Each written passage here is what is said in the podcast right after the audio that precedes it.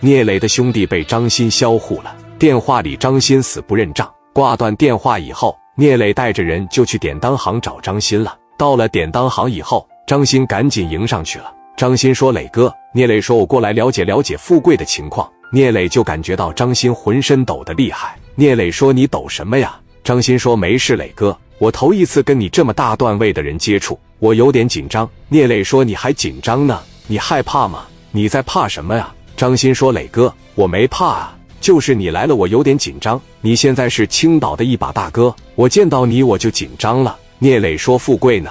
我兄弟富贵呢？”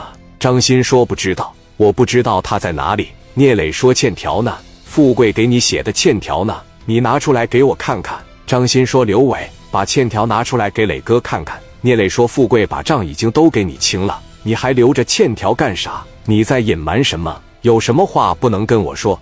富贵在啊。”我再问你最后一遍，你要是不说实话，我就削你。张鑫说：“磊哥，我真的不知道呀，我真不知道富贵在啊。”聂磊说：“你不知道是吧？”大林史殿林马上就把五连发掏出来了，直接就顶住张鑫头上。你说，我就给你一次机会啊，富贵在啊，你都给你结过了，为什么还留着欠条？你们把富贵怎么了？你们三番五次的去富贵家里闹事，你们发生了冲突，发生完冲突以后，富贵就没了。你告诉我富贵在哪呢？你不知道他在哪里？你骗谁呢？我销户你。张鑫说：“磊哥，我真的不知道，我真的不知道呀。”磊哥说：“你不知道是吧？不知道是吧？我让你不知道。”说完这句话，朝着张鑫的腿上就是一下。张鑫说：“磊哥，别打了，行不行？我真不知道，我真不知道在哪呢。你还不知道是吧？你要是再不说实话，我就不打你腿了，我就打你头了。”张鑫真害怕了。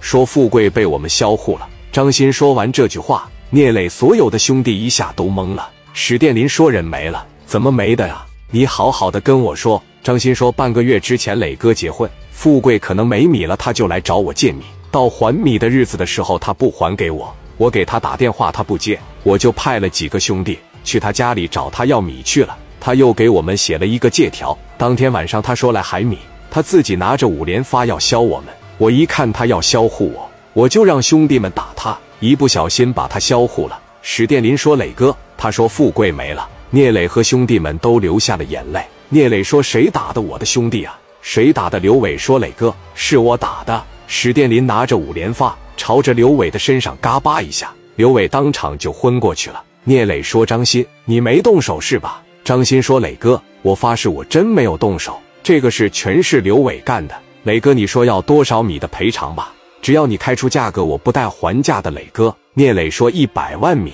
张鑫说好，我马上给你。张鑫马上就把一百万米给聂磊打到他账户上了。聂磊收到米以后，就让张鑫带着他们去埋富贵的地方了。史殿林说：“磊哥，咱把富贵接回去吧。”聂磊说：“让我兄弟入土为安吧，咱们别折腾我兄弟了。”聂磊回去以后，拿着这一百万米，交给了富贵的亲妹妹。聂磊说：“以后你就赡养自己的老娘，你拿着这米好好的给老太太养老送终。”磊哥回去以后就定了一个规矩：以后只要咱家的兄弟路过富贵这边，就去看看富贵，上超市买瓶酒给我富贵兄弟整口酒喝。要是让我知道谁路过这里装没看见，以后就别跟着我聂磊混了。